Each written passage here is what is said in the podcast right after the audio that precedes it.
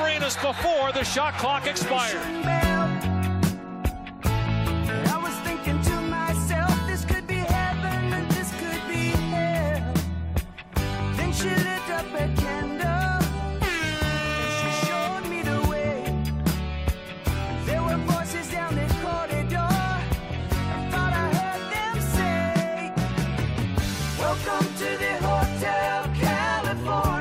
expired. el tercer cuarto y aquí en cuatro cuartos tenemos una tertulia muy especial, muy baloncestística con dos hombres que saben mucho de baloncesto como son Pepe Catalina y Joe Llorente, José Luis Llorente, Pepe Catalina. ¿Qué tal estáis los dos? Muy bien, muy bien, estupendamente.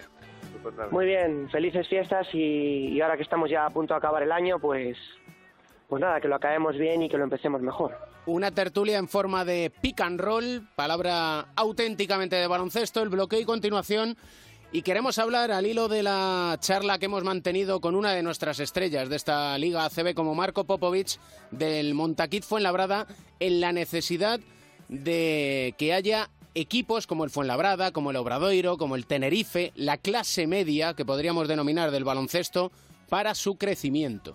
Bueno, yo creo que es que Marco Popovic es clase clase alta, es un fenómeno.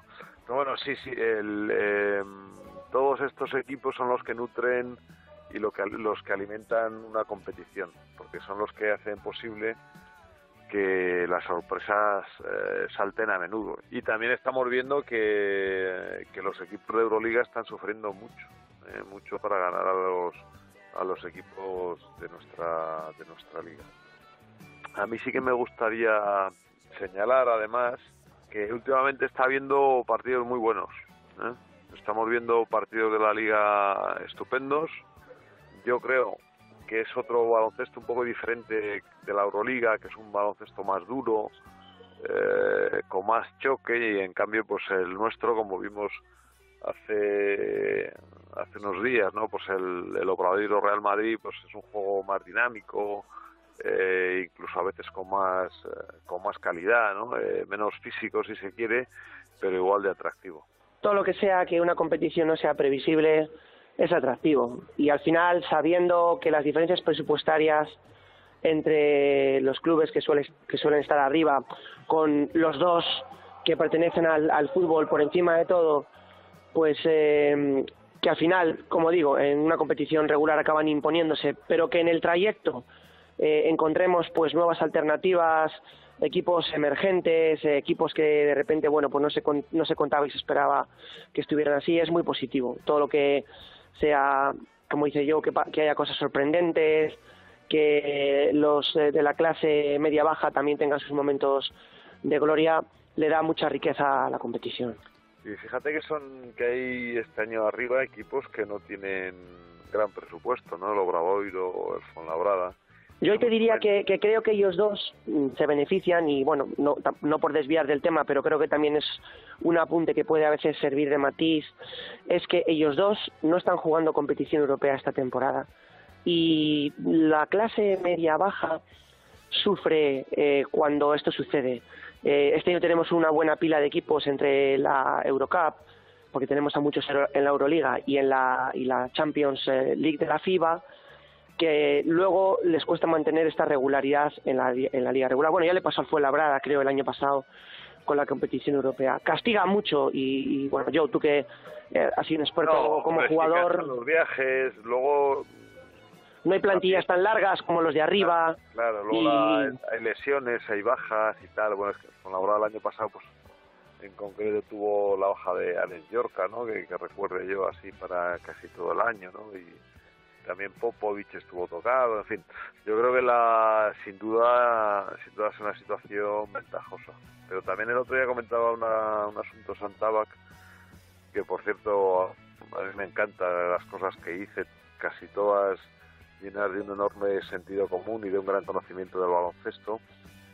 Eh, comentando una, una, opinión de, un, del responsable de, Gran Canaria, y decía, bueno, es que nosotros no podemos competir con los grandes de Euroliga que tienen mucho más dinero y Tabak decía, hombre, también a lo mejor podía mirar hacia abajo y compararse también con el Fuenlabrada y estos equipos que tienen muchísimo menos dinero que el propio Gran Canaria, ¿no? Entonces, bueno, el, en una competición siempre ha sido así, siempre será así también. Pero bueno, yo tú también sabes que eso y que, entra un poco a veces del discurso proteccionista y de y de un poco tratar de, de darle mérito y exaltar las virtudes que tienen algunos con los recursos que tienen, ¿no? Entonces normalmente es fácil hacerse la comparación. El, Gran Canaria yo creo que es el más fronterizo con los de arriba ya desde hace muchos años sin tener el presupuesto de ellos, pero evidentemente el Herbalife Gran Canaria maneja un presupuesto que para sí ya quisieran muchos de los que tienen que luchar por la permanencia.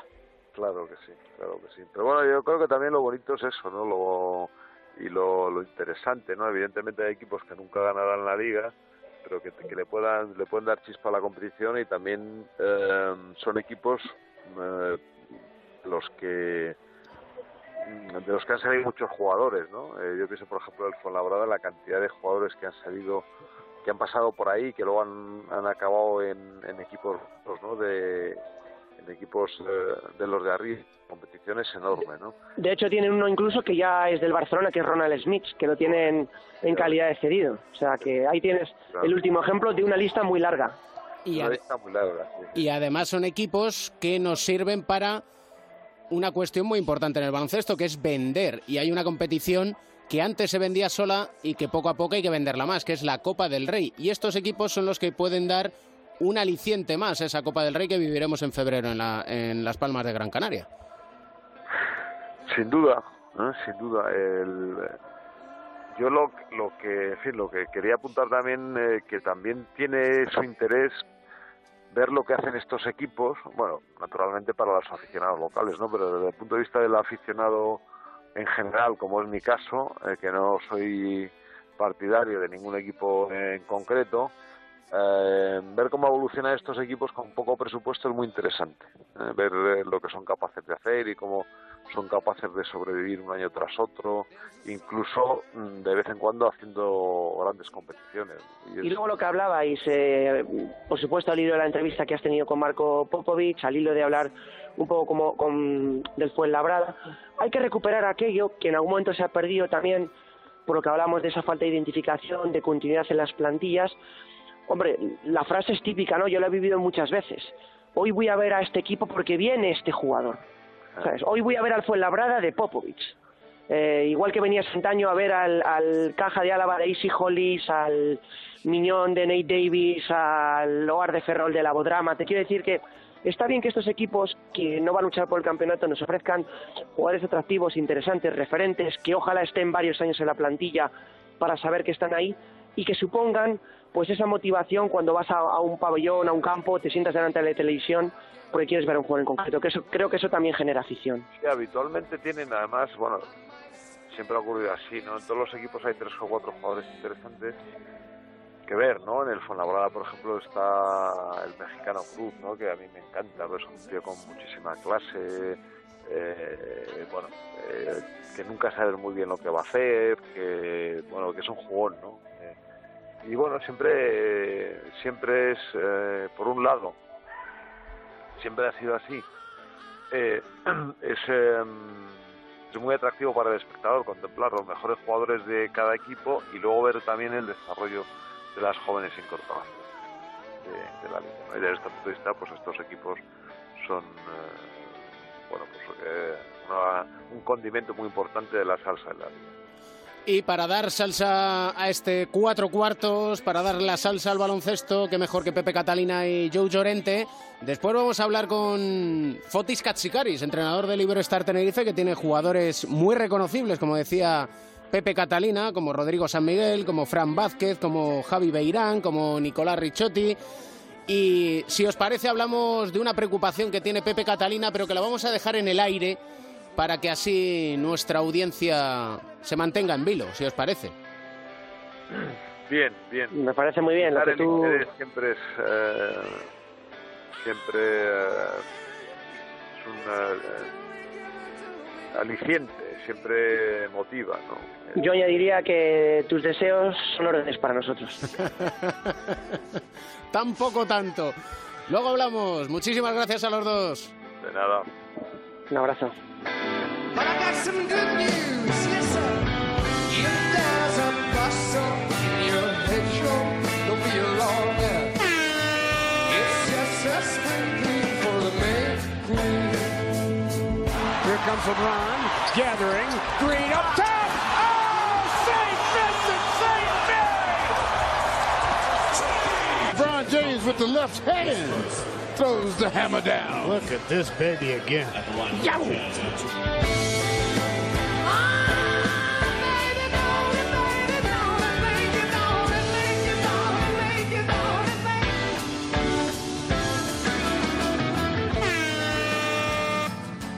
Today is gonna be the day that they're gonna throw it back to you. By now, you should have somehow realized what you gotta do. I don't believe that anybody feels the way I do about you now. Arrancamos el último cuarto y lo hacemos hablando de psicología del deporte con nuestro psicólogo del deporte y medallista olímpico, José Manuel Beirán. ¿Cómo estás? Muy bien, David, ¿qué tal? Nos ha comentado Marco Popovich una frase que a mí personalmente me ha dejado pensativo e impactado, que es tengo miedo a dejar el baloncesto. Sí, mm, yo creo que, que el jugador o el deportista que no lo dice, lo piensa, pero no lo dice, pero lo piensa. Todo el mundo que ha dedicado tanto tiempo a algo y con tanta intensidad como un deportista, como un jugador profesional, es tan grande el cambio que va a suponer en tu vida cuando dejes de jugar que, que es lógico que tenga miedo. Pero todos pasan por eso. Lo que pasa es que muchas veces no se dice, pero todo el mundo tiene que pasar por eso y por ese miedo además. Tienen que pasar por eso. Sí, es que lo va a pasar, inevitablemente. Tú puedes retirarte eh, de una forma más traumática o, o menos. Eh, si es traumática es pues a lo mejor por una lesión grave o porque no te renuevan en el equipo y ya no puedes, eh, no juegas en otro, porque tienes un cansancio psicológico, ya no digo físico, eso ya más una lesión, porque ya te aburre el baloncesto. Yo creo que esas son retiradas traumáticas. Pero también te puedes retirar de otra manera, te puedes retirar de una forma planificada, ya lo vas pensando con tiempo, eso no quiere decir que, que te esfuerces menos, hasta el último día puedes esforzarte lo mismo, pero es más planificado, más pensado, ya sabes que eres capaz de hacer otras cosas, pero aún así, en cualquiera de los casos, es una etapa muy dura la del cambio, es que le supone un cambio eh, total de, de, de toda su forma de vida y de la gente que tiene alrededor, de los amigos que ha hecho casi todos dentro del deporte, dentro del baloncesto. Es un cambio muy importante. Lo que pasa es que sería bueno que lo hablaran y que lo exterioricen como lo hace él, porque cualquiera que ha pasado por eso le contaría que, ha, ha pensado lo mismo que él y que además el deporte yo creo que es un, eh, un, campo en el que puedes aprender muchísimas cosas y puedes hacer muchas más cosas de las que tú te crees. Ese esfuerzo que tiene que hacer cada día, están preparados eh, para esforzarse, para tener constancia, para tener buenas relaciones eh, personales, a trabajar en equipo, a ser humilde en el deporte. No hay nadie que gane siempre, es imposible, ni el mejor del mundo gana siempre. Es más, pierde más veces, falla más tiros de los que mete a lo largo de toda la carrera. Entonces, a, saber negociar muchas veces contratos o por lo menos a, tenerlos presentes, se aprenden muchísimas cosas. Yo creo que es una de, de- de cualquiera que haya hecho deporte durante mucho tiempo, en muchas empresas es- ese es el perfil que se busca. Y luego tú te crees que no sabes hacer nada más que eso, pero sabes hacer muchas más cosas. Yo eso lo digo cuando eh, a lo mejor no ha hecho una carrera o no se ha preparado mucho, simplemente mm, que no ha pensado y que los últimos años ya empieza a tener un poco de miedo a la retirada. Bueno, pues a pesar de eso, tienes, has aprendido unos valores que te van a servir muchísimo en tu vida.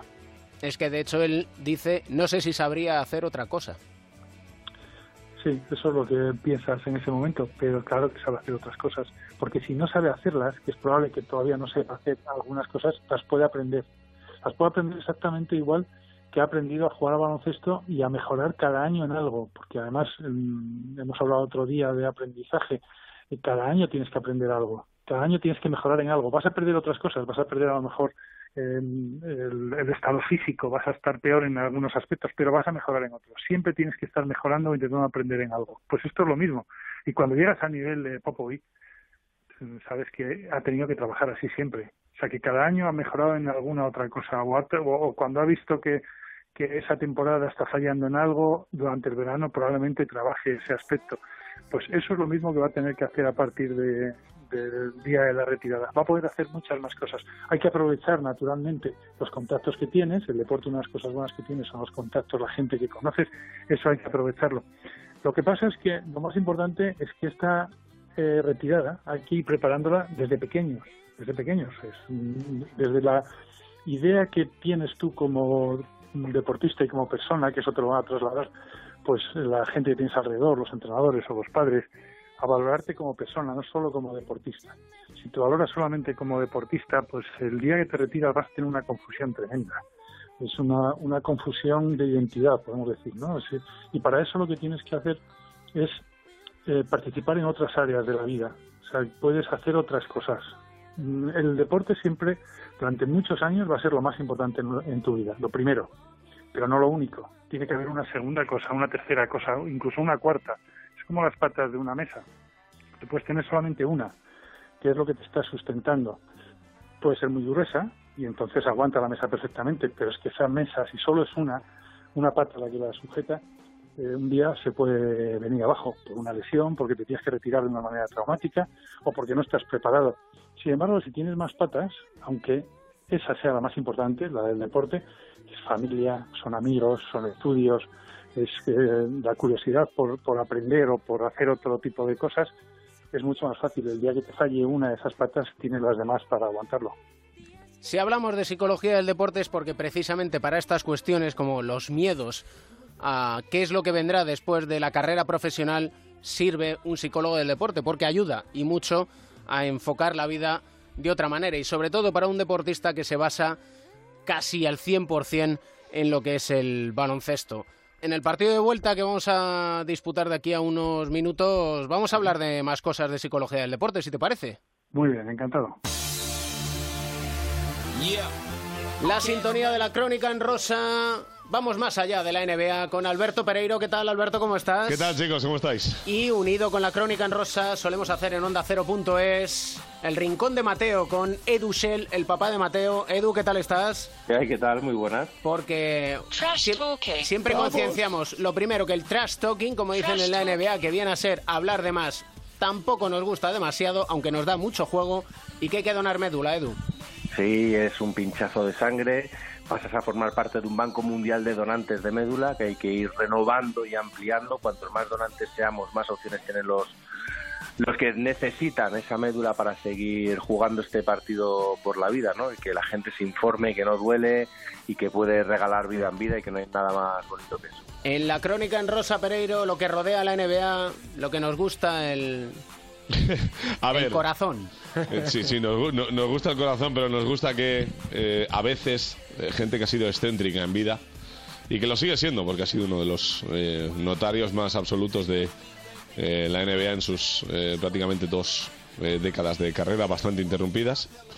Ha sido uno de los jugadores defensivos que yo he visto más, más grandes, parte de uno de los equipos eh, más laureados y más letales de la NBA como fueron los, los Bulls del 92 al 98, con sus parones incluidos, pero eh, la sensación de que Dennis Rodman no termina de desaparecer de eh, el concierto mundial tenga o no tenga que ver con el baloncesto y ahora se ha ofrecido por una cosa muy puntual que es eh, intentar echar una mano a la relación de Donald Trump con Corea del Norte. Ya sabéis que él es un gran amigo de... Yo lo llamo norcoreano, no me meto en películas de ponerle nombre o no al...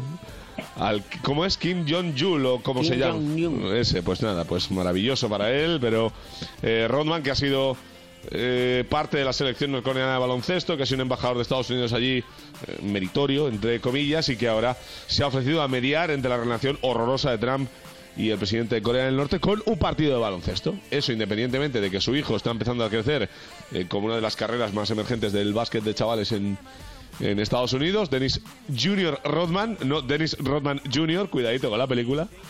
Y eh, bueno, pues lo hemos querido hilar un poquito con algo que puede traer consecuencias que no os apetecerá a ninguno y que parece que Rodman sí que ha puesto eh, un poquito de su parte en algo en el que sí es verdad que puede echar una mano, ¿no? Y algo en lo que parece que ni uno ni otro, ni el máximo dirigente de Estados no Unidos, ganas, ni el norcoreano, parece que vayan a poner de su parte. Si está poniendo de su parte Edu, en el rincón de Mateo traemos historias de superación, un viejo rockero. eh, Enrique Okafor, eh, que fuera número 2 del draft. Si no recuerdo mal, fue el año que eh, Dwight Howard fue el número 1. Eh, tiene una historia curiosa, ¿no? Él nacido en Estados Unidos, su padre eh, de una de una etnia africana, eh, llegó a jugar en la Universidad de Connecticut, con la que fue campeón en 2004 y durante años eh, se aprovechó para, para mejorar a las órdenes de, de Akim uno de sus ídolos de, juventud, ¿no? Luego él fue hizo historia porque fue la primera elección del draft de expansión de, de los Charlotte Bobcats, con los que hizo una carrera más que más que digna.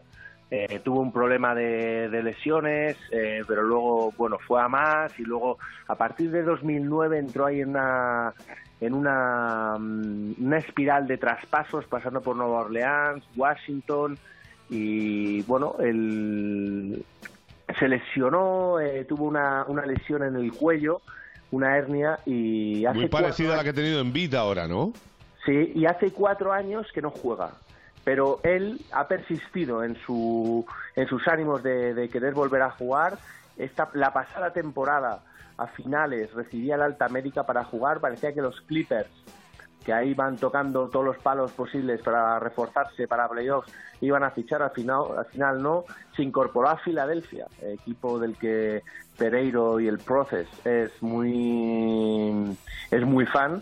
Eh, pero no se ha hecho hueco esta temporada, pero sí en los Delaware 86 87ers, que son los como el filial ¿no? de, de, de Filadelfia y con los que él aspira a, a volver a jugar, ¿no? Ya no lo hace por una cuestión de dinero, sino porque él dice que se siente útil, eh, que bueno, que cree que le queda baloncesto por por jugar y demostrar y que quiere esa última oportunidad para volver a disfrutar de, de su gran pasión que es jugar al baloncesto. Y nunca es tarde si la dicha es buena, y menos si, como Okafor tiene 35 años, que ¿qué vamos a decir nosotros, Edu? Pereiro sí lo puede decir, que Sí. es un poquito más joven, pero Yo no- nosotros yo- yo no decimos que a llegado 35 todavía, ¿eh? años, por eso, que nosotros, Edu y yo, como ya los hemos superado, decimos que es muy joven todavía para el deporte. como jóvenes son quienes nos va a recomendar Mateo A ver, a ver ahí, ¿eh? esta recomendación musical para A acabar ver, ahí este que es un día muy este señalado, partido. ¿eh? Ten cuidadito a ver qué eliges, ¿eh?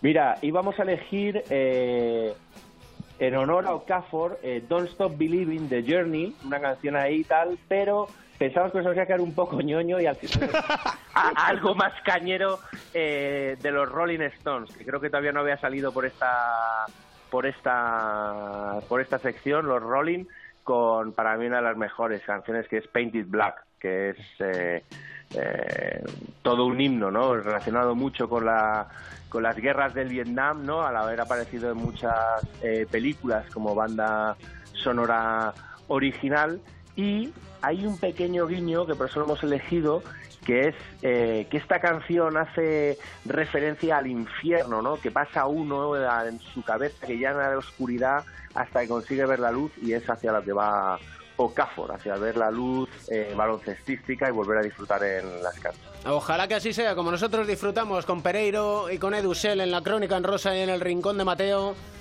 Un placer, como siempre. Un placer. Chao, chao.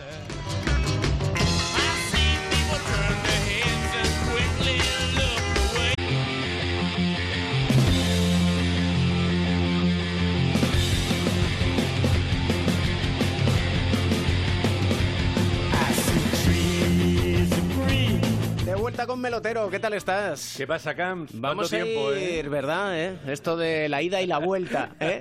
Es un ida y vuelta, es un sin parar. Mira, si es que al final somos como la Liga CB y como la Euroliga, que no quieren parar. Aquí no para nadie. Y gracias a Dios que no paramos, por ¿eh? otra parte. Y que siga, Que y que siga. siga y mucho. ¿Cuento navideño? A ver, ¿Vamos a, ver, tener a ver no? si descubres el personaje. A Revelación de la liga. Su madre se llama Tammy, jugaba al baloncesto en el equipo de la Universidad de Brown. Su padre, Eric, era uno de los running man del equipo de fútbol americano de la misma universidad. ¿Tiene algo que ver con el verde que te quiero verde? Eh, el nombre sí, aunque él es taronja, no lo olvides. Hablamos de Eric Green. Comenzó a jugar al baloncesto a los 5 años con sus padres en el patio de su casa. Su madre, jugadora de baloncesto, lo machacaba a triple. Su padre, jugador de fútbol americano, Eric Senior, lo posteaba y lo inflaba tapones. Hasta los 14 años no gana un partido en el patio de su casa. Es la historia de superación de un jugador, Eric, que era muy bueno al baloncesto. De hecho, en la escuela le limitaron sus minutos. En cuanto anotaba 20 puntos, el entrenador lo sentaba. Y muy bueno jugando al fútbol americano. Una lesión, una rotura en el codo, le alejó del fútbol americano y le llevó al baloncesto. Es decir, jugador por casualidad de baloncesto, no es casualidad que sea uno de los grandes fichajes, sino el mejor fichaje que se ha producido esta temporada en la Liga Endesa, y lo tiene el Valencia Basket. Pero esto no era un cuento de Navidad, que por ahí había empezado yo. Bueno, bueno, ahí voy, al lío, Ah. al lío. Bueno, Green, Green tiene tres hermanas pequeñas. Courtney, 23 años, Madison, 17 y la pequeña Aliyah, de 9. Aunque en su casa siempre ha habido más niños. Sus padres de principio, desde muy jóvenes, le enseñaron a compartir, ser solidario, desinteresado. De hecho, su madre, al retirarse, se convirtió en la directora de servicios sociales del condado de Frederick, en Virginia. Y su familia se convirtió en familia de acogida de menores. Durante años, los hermanos Green han convivido con niños que pasaban desde un fin de semana hasta 17 años. Escucha. Es algo increíble. Algunas personas se preguntan cómo traes a gente que no conoces a tu casa. Pero para nosotros son niños, nos enseñan mucho. No tienes las cosas gratis. Estos chicos no tienen comida, no tienen lugar donde vivir, no tienen ropa, vienen sin zapatos. Estos chicos viven a la intemperie. Pero te enseñan tanto, te enseñan cómo cuidar a los demás, cómo ser un buen hermano y una buena hermana, y cómo ser un modelo para otras personas y nunca despreciar a nadie. Esto me suena, no es por ser viejoven o viejuno, que incluso lo podemos llegar a ser. Esto es que bello es vivir con James Stewart al mando. Te pega más lo segundo, lo de viejuno, ¿eh? de todos ellos, uno marcó Camps más a Eric. Se llamaba Brian. Eres- Eran inseparables. Cuando dejó su casa no entendía nada. Eric tenía 10 años y era su alma gemela, a pesar de que el pequeño Brian solo tenía 4 años. Pasado el tiempo todavía se acuerda de él. Te diré que hay muchos de esos niños que pasaron por la casa de Eric, de Green, que, que se han puesto en contacto con él. ¿Tú crees que ha vuelto a coincidir con Brian? Me encantaría, porque entonces ya sí que sería la cuadratura del círculo, pero... Bueno, lo escuchamos, ¿no? Venga, va. Brian era uno de mis favoritos. Nunca me olvido del día que se fue. Empecé a llorar cuando mi madre me dijo que no regresaría. Él era como, bueno, pues como mi hermano pequeño. Nos llevábamos cuatro años, pero hacíamos todo juntos. Comer, dormir. Bueno, éramos los mejores amigos del mundo. Lo cierto es que no he podido estar en contacto con él. Ojalá pudiera contactar con, con él ahora. Con otros sí que estaba en contacto, en el barrio o a través de las redes sociales. Pero con él, bueno, pues es una persona especial en mi corazón y la verdad es que siempre me acuerdo de él. Llamamiento a todo el vecindario, porque siempre viene bien el intentar ayudar a encontrar esas almas gemelas, ¿no? Gemela, siempre viene muy bien, pero a pesar de todo esto, Green eh, nunca lo tuvo fácil, eh, es un trabajador. Cuenta su entrenador en Virginia, James Johnson, que para mejorar el tiro le propuso hacer 20.000 lanzamientos un verano. Le dio una máquina y cuando llegó estaba reventada de tiros. Eh, ese año acabó como máximo anotador de la liga universitaria con un porcentaje de casi el 50%. Dice Johnson, muchos chicos hablan de trabajar, Eric trabaja. Es quizá parte de, de su filosofía vital. ¿no? Bueno, yo miro atrás y pienso la suerte que he tenido, y lo duro que trabajé para llegar donde estoy. He crecido mucho como persona, no solo por mí, sino cuidando de mi familia, teniendo en cuenta a los demás. Siempre trato de devolverle a la sociedad eh, aquello que me da. Eh, Me enseñó a no pensar en mí mismo, a estar ahí para los demás. Yo he tenido mucha suerte, pero muchos otros no la tienen, ya sabes. Volver y estar ahí apoyando, intentar ser una mejor persona es algo increíble.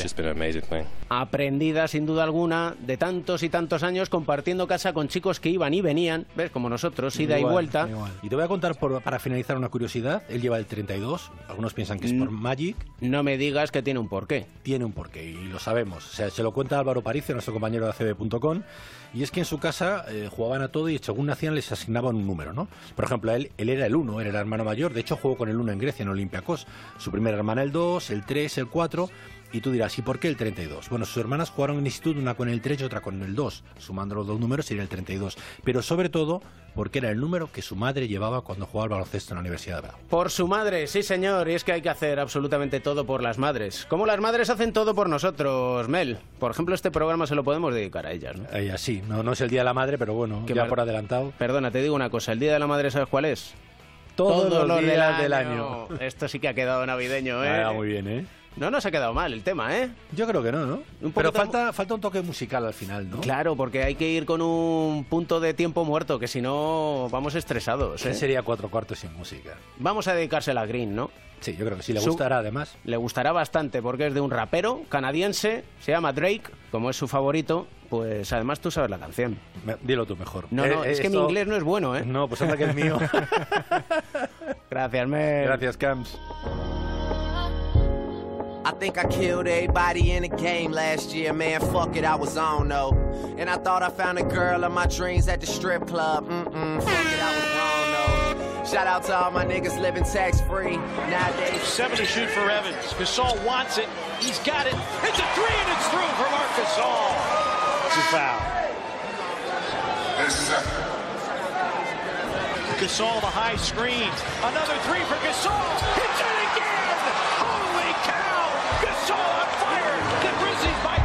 I mean, you ain't the only real nigga. They got me on these white women like seal nigga. Slave to the pussy, but I'm just playing the field, nigga. Yeah.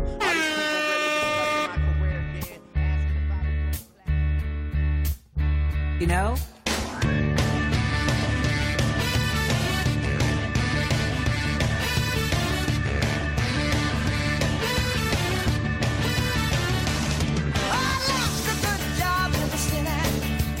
Arrancamos el tercer cuarto y lo hacemos con nuestros expertos, con nuestros analistas, a modo de tertulia en nuestro particular pick and roll en el bloqueo y continuación, con Pepe Catalina y José Luis Llorente. ¿Qué tal estáis los dos? Muy bien, muy bien, pero nosotros somos analistas. No somos... bueno, chiste navideño, chiste de que, que estas fiestas, ya se sabe lo que pasa.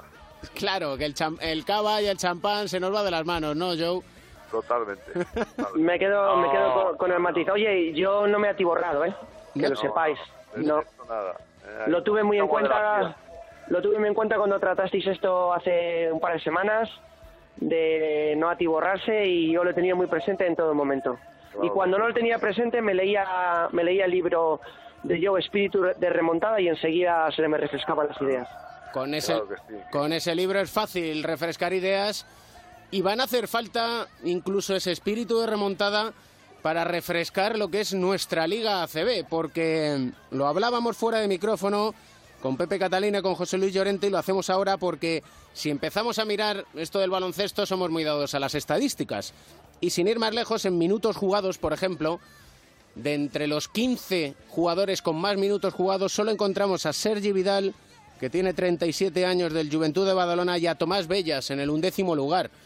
Y eso es preocupante porque faltan referentes. Sí, lo fa- sí faltan, y sobre todo jugadores españoles.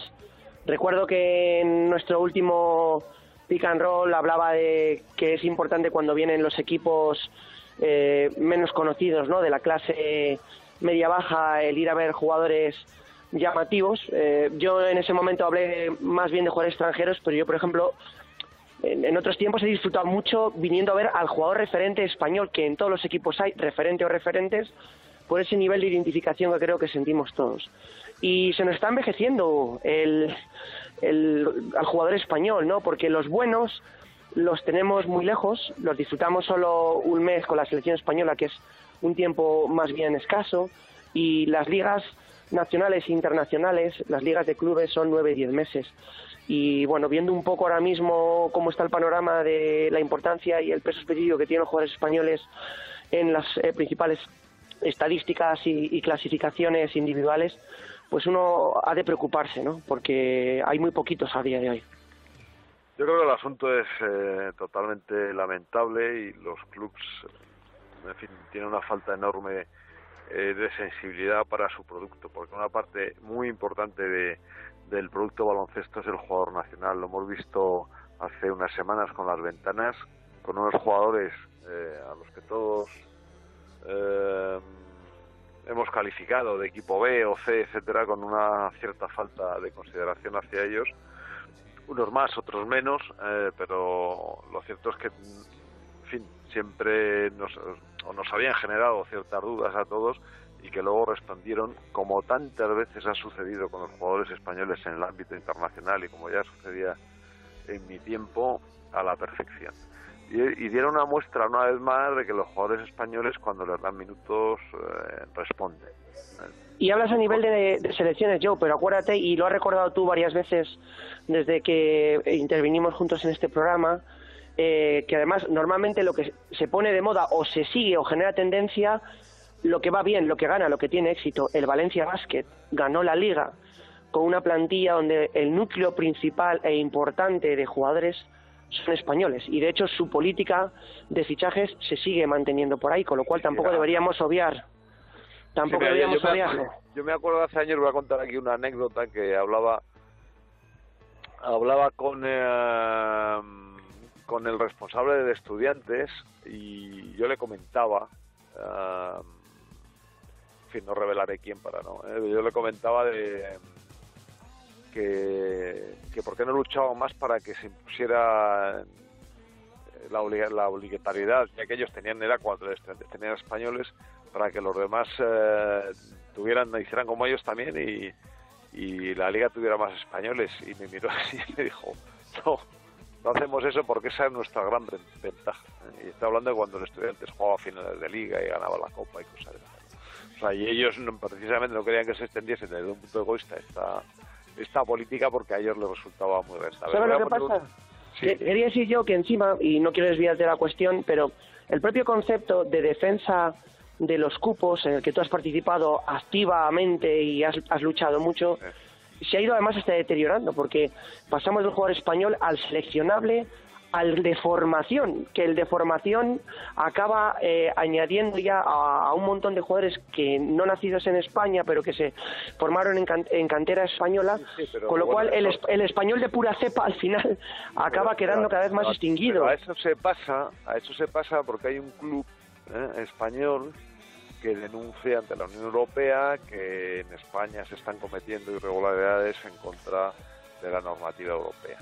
Como si fuera la única irregularidad que se está cometiendo esa. Y por eso en España es de los, no sé si hay eh, dos o tres países en el resto de Europa eh, en los que está sucediendo esto. En los demás países, en, la gran mayoría, en la inmensa mayoría, eh, hay cupos de nacionales y no ocurre absolutamente nada. Lo cual es doblemente perjudicial para el jugador español, porque aquí viene quien quiere y ellos no pueden ir a ningún sitio. Pero bueno, en fin, volviendo a la rentabilidad del equipo español, de los jugadores españoles, perdón, voy a poner un ejemplo que esta temporada está siendo, eh, yo creo que extraordinariamente llamativo, que es Jaime Fernández. O sea, Jaime Fernández se va del Estudiantes harto de que el club no confíe en él y de que no le den los minutos que él quiere para jugar, divertírselo y, y pasárselo bien ¿no? y triunfar como jugador. Resulta que se va a la Andorra y en el Andorra está jugando de vicio, está jugando fenomenal y está demostrando pues, que es un jugador de primer nivel en esta liga y que no se entiende que no sea que no esté en el, en el estudiante, ¿no? Como no se entiende que no esté tampoco Javier Beirán, por ejemplo, que en su día también se fue buscando minutos, como no se entiende que Rodrigo San Miguel no haya jugado nunca en Zaragoza porque se tuvo que ir fuera para jugar minutos. O sea, todo esto son una serie de sinsentidos que es que son difícilmente de explicar desde el punto de vista no solamente racional, sino desde el punto de vista del negocio. Y a eso hay que añadir una cuestión, y es que a finales del mes de, de diciembre, principios del mes de diciembre, hay una acumulación de partidos que es una auténtica locura. Como si estuviéramos en la NBA, pero sin estar en la NBA ni tan siquiera llegando al dineral que se gasta y que se mueve en la NBA. Y claro, el aficionado hay muchas veces que no sabe si está viendo un partido de la CB, un partido de la Euroliga, un partido de la Eurocup, un partido de la FIBA Champions League, pero si hubiera jugadores españoles con los que identificarse, poco le importaría qué se estaría jugando porque irían a ver a ese jugador. Sin duda. La verdad que todo lo que habéis expuesto y principalmente yo, ¿no? Con, con esos casos tan claros, demuestran a veces que, que, no sé si es una, una tendencia, si es falta de personalidad, si es una, una coyuntura económica. También se ha dicho muchas veces que para tener un buen jugador español hay que sobrepagarlo, que, que vale más caro que un jugador extranjero, ¿no? Que sería también otra cuestión de, de llevar ahí es un como debate, mira, ese es un debate del que podemos hablar. ¿eh? Es un buen debate porque- es un buen es debate para otro día, sí. Eh, pero yo, eh, volviendo a lo que has dicho antes del Valencia, o sea, del Valencia no solamente que quede eh, campeón con jugadores españoles, queda campeón con jugadores españoles que no quieren los demás. ¿eh? esto también lo, lo hemos comentado en alguna ocasión, pero me gusta repetirlo, ¿eh? porque San Emeterio resulta que ya no tiene el nivel para el Barça o el Madrid, Rafa Martínez está ya medio acabado, etcétera, etcétera, ¿no? Y resulta que con ese equipo y un buen entrenador español, Pedro Martínez, nos hacen un baloncesto extraordinario y, quedan campeones de liga. Y yo creo que es, eh, bueno, yo tengo que decir que, que sí hubo un momento en el que la política de la CD, la política de la casa, era que hubiera cuantos más extranjeros mejor. O sea, esto, esto es así. O sea, no había ninguna eh, ninguna recomendación para o, um, para que se facilitara a los jugadores españoles y sí había recomendaciones para que hubiera cuantos más extranjeros. Pues yo te voy a decir algo, y en un guiño un poco, a lo mejor a alguna época en la que a uno de nuestros oyentes le quede lejana, pero que a otros no. Yo disfrutaba tanto viendo aquel fantástico CAI Zaragoza, viéndote jugar a ti, a Indio Díaz, a Fernando Arcega, que a los buenísimos americanos que había por entonces. Porque como había solo muy pocos, realmente se trataba de acertar. Y los jugadores españoles tenían un papel que daba gusto veros.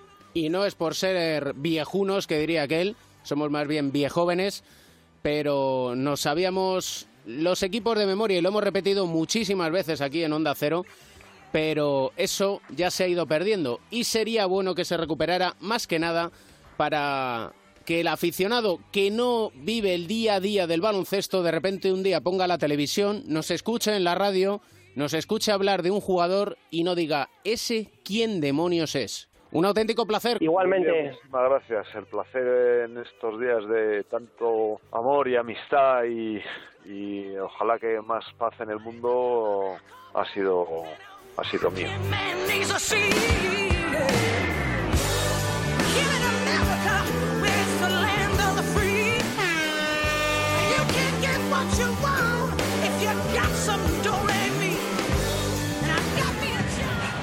Rubio over the top of LeBron. Rubio with the miss. Rubio, difficult shot, knocks it down, and we'll get a chance for a three-point play.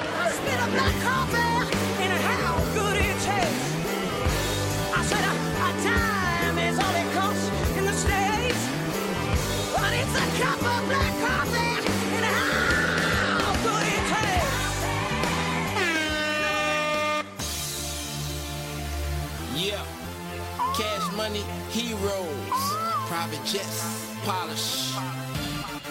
they shine. I look up to La reconoces, es la sintonía de la crónica en rosa con Alberto Pereiro. ¿Qué tal, Alberto? ¿Cómo estás? Vamos ahí, ¿qué tal? Estamos ahí ya otra vez. Hombre. Con la, con la borrica brincos. No, hombre, no, si te parece. ¿Qué te- En qué te gusta en esta- provocar? En, estas fechas En hay, mu- hay mucho de esto, ¿eh? En estas fechas en la mesa. Hay mucho de esto, mucho, de, mucho del que terminas de hablar con él y miras al lado y como, vaya chapa que me están pegando, buena. Recordemos una cosa muy importante. Se puede hablar de baloncesto, se puede hablar de música, de la vida en general. No me quiero meter en mal líos Lo tampoco. Unimos con el rincón de Mateo, con Edusel. ¿Qué tal estás, papá de Mateo? ¿Qué tal? Muy buenas. Volvemos a hacer el llamamiento a donar médula. Sí, que la gente se haga donante de médula, que cuesta muy poco y podemos regalar vida en vida y darle una segunda oportunidad, eh, si todo va bien, a ese a esa persona que está en el hospital, a ese peque que necesita un donante de médula para, para seguir adelante, ¿no? Y hay que hay que dar esperanza, es el punto de partida para poder eh, tener esa oportunidad, ¿no? Y cuanto más compatible sea ese donante, más oportunidades habrá de que el trasplante vaya bien y por eso hacemos un llamamiento como cada semana para que la gente se haga donante médula, que se informe, se conciencie y forme parte de, de ese gran equipo mundial que somos los que estamos en el Banco Mundial de Donantes de Médula. Pereiro, nos vas a hablar de una de las grandes estrellas de la NBA. Os voy a hablar de uno que es muy famoso en esta sección, que es posiblemente uno de los dos reyes del trash talking en Estados Unidos, como son eh, Draymond Green y Joel Embiid, que es... Mira, yo creo que era necesario que habláramos de- eh, con él antes de finalizar el año, porque eh, estamos hablando de un tío que es eh, carismático para todo, tiene todo lo que necesita, no estáis de acuerdo conmigo, para ser una estrella de cualquier deporte, porque su grandísimo nivel de baloncesto, eh, con una altura inusual para la clase que tiene, porque él eh, ya ha dicho más de una vez que quiere terminar su carrera como base. Eh, recordemos, estamos hablando de un tío prácticamente 2.15. ¿eh? Eh, eh, en redes sociales es uno de los más fenomenales de todos, porque, mira, sin ir más lejos, una jugada que hizo el otro día contra los Wizards, donde desde el triple hace dos quiebros, marcando dos pasos en vez de tres. Y luego subió la foto a Instagram diciendo eh, Eurostepping, como diciendo son pasos de Europa, no de Estados Unidos, y que aún así eh, también puede hacer el mismo, el mismo baloncesto. Eh, pues bien, eh, entrevista a Ramona Shelburne, una de las principales corresponsales de la ESPN y del fin maravilloso de Bognarowski en Estados Unidos, en la que él desvía la conversación completamente del baloncesto y la lleva a Juego de Tronos porque le da la gana.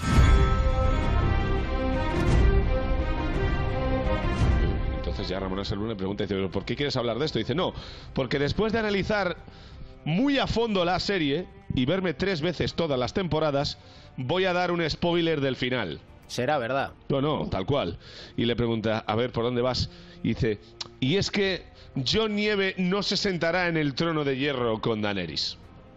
A Ramona Selburne le dice, pero bueno, ¿qué me estás contando? dice, sí, porque todo el mundo piensa que este lazo sexual y matrimonial que se ha creado ahora, es que es increíble esto, ¿eh?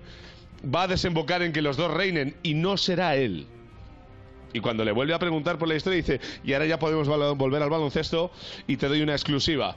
Creo que los Warriors están preparados para siete partidos en las finales contra los Sixers. Es Dios bendito. O sea, no le demos más vueltas a la película. O sea, es un fenómeno absoluto que vende la marca de una manera criminal. Acuérdate, David, que nosotros empezamos cuatro cuartos hablando eh, del- de, los dardos increíbles de Embiid a Rihanna antes de un All-Star. Sí, señor. Y, que quería con- Sí, sí. conquistar y que el le, corazón con- de que le contestó que cuando fuera All-Star quedaría con él a cenar y creo que lo tiene bastante cerca. Habrá que ver si Rihanna- ese día, porque va a pasar, porque vamos a ver, yo creo que el que elija en Está haciendo méritos. el- hombre, ver, que es un jugador. eh, los dos de Filadelfia, eh, tanto él como Simmons, eh, dos jugadores tremendos, pero es que Embiid tiene todo lo que. eh, con- por cierto, Embiid que en un Instagram en verano mandó a, a pasear a la barbol, ¿eh? Sí, sí. Eh, Fuck la barbol, ese típico. Y ya sabéis que tenemos que hilar a los grandes héroes de la sección todos juntos, ¿no? Y lo que hilamos también con Juego de Tronos y Joel Embiid es lo que nos trae Edu Sel de historias de superación en el Rincón de Mateo, porque son hombres que han resucitado. Sí, por estas fechas, ¿no? Que es muy típico cuentos de Navidad, segundas oportunidades y, bueno, podrían ser jugadores que perfectamente eh, burlaron a la muerte, ¿no? Eh, jugadores que han estado a un paso de, de- la otra vida, ¿no? Y que luego, mira, hicieron una larga carrera en la en la NBA. Para mí el mayor caso de, y el más llamativo, sin duda alguna, fue Grant Hill, que en sus primeros, ahora los más jóvenes, seguramente Pereiro. No, no, yo- yo- yo- no, yo no- no le recordará de su época de jugador, sino Yo, como de- yo le reconozco, no, y de jugador por lo que sufrió al final y, y después de pasar una época de lesiones horrorosas, estabilizarse otra vez a un gran nivel, ¿no? Sí, tú sabes que él eh, hubo una, o sea, él cuando cuando sale en, en la en la NBA se habló de él como el siguiente Jordan, ¿no? Y de hecho llegó a hacer un contrato Una clase espectacular, ¿eh? buenísimo, eh, casi 100 millones en 7 años firmó eh, y luego él tuvo un problema eh, de una lesión que cuando se estaba recuperando, eh, de repente un día empezó a notar eh, fiebre brutal, eh, le llevó su mujer al, al hospital y vieron que dentro de- del tobillo que se estaba recuperando tenía una infección brutal y lo tuvieron que operar de urgencia. Eh, ese día no murió, pero vamos, eh, fue un milagro, él mismo lo reconoció y luego siguió jugando, no a tanto, no, no a, ese, a ese nivel, nunca llegó a ser una sombra de, de, de lo que apuntaba, ¿no? Eh, se quedó en el camino, ¿no? Pero fue una serie de esos jugadores eh, super clase que fue una pena que las lesiones eh, se cruzaran tanto en, en su camino y luego pues por por afinar un, un, un quinteto de jugadores que burlaron la muerte, eh, Lamar Odom, eh, Ronnie Turiaf, si os acordáis, Sí, para- señor. Paul Pierce, también. Es que- verdad. Que en una pelea en un club nocturno le pegaron 11 puñaladas. Historias que nos dejan anonadados, que diría aquel, y más cuando estamos cerrando el año. Creo que hemos cumplido con creces en esta ida y vuelta de cuatro cuartos. Ha quedado bien, ¿no? Bueno, yo creo que yo, vamos a ver, creo que ha quedado espectacular. Y lo único que nos ha faltado para hacer la cuadratura del círculo es que Joel Embiid aparezca en un capítulo de Los Simpsons. es verdad, es un fenómeno. Y tiene una cosa que es la perspectiva. Como nosotros tenemos perspectiva para recomendar ¿Cómo un tema, ahí, eh? una canción que nos alegre este día 30 Venga, va, y que sí. nos alegre la vida. Y en eso Mateo es especialista. ¿eh? Eso es, el más grande. Aquí vamos a ver públicamente, eh, hemos sufrido un, un karate press al más puro estilo Aito García Reneses para eh, recomendar eh, un Let Me Entertain You de. Robbie, de Robbie Williams, que no te digo que no me guste, pero me han recomendado o sugerido fehacientemente que aparezca por aquí Let Me Entertain You. Y ¿Sabéis, ¿Sabéis de qué viene esta canción? Cuenta. Esta canción viene de su eh, devoción y obsesión por Madonna. Eh, ya sabéis que él incluso eh, llegó a grabar un, un videoclip con ella y Madonna acabó desapareciendo por patas de la grabación del, del videoclip por eh, lo pesado que llegaba a ser Robbie Williams en cuanto a una foto de lado, una foto de pie, vamos a cenar al tal, tengo una... O sea, de locos. Robbie Williams, un hombre insistente y también un devoto de mi grupo favorito que son Kiss, con lo cual date ¿Es cuenta? Edu, que son Grant Hill, un artista de la televisión, puro entretenimiento. Nosotros, unos artistas de la radio que es puro entretenimiento. Y hablamos de jugadores de baloncesto que son unos artistas del mejor deporte que existe, que es el baloncesto, con lo cual tratamos de entretener como Robbie Williams y este Let Me Entertain You para cerrar este capítulo de Cuatro Cuartos. Un placer. Feliz año y mucho trash talking. para todos. Venga, un besito para todos. Chao, chao, chao.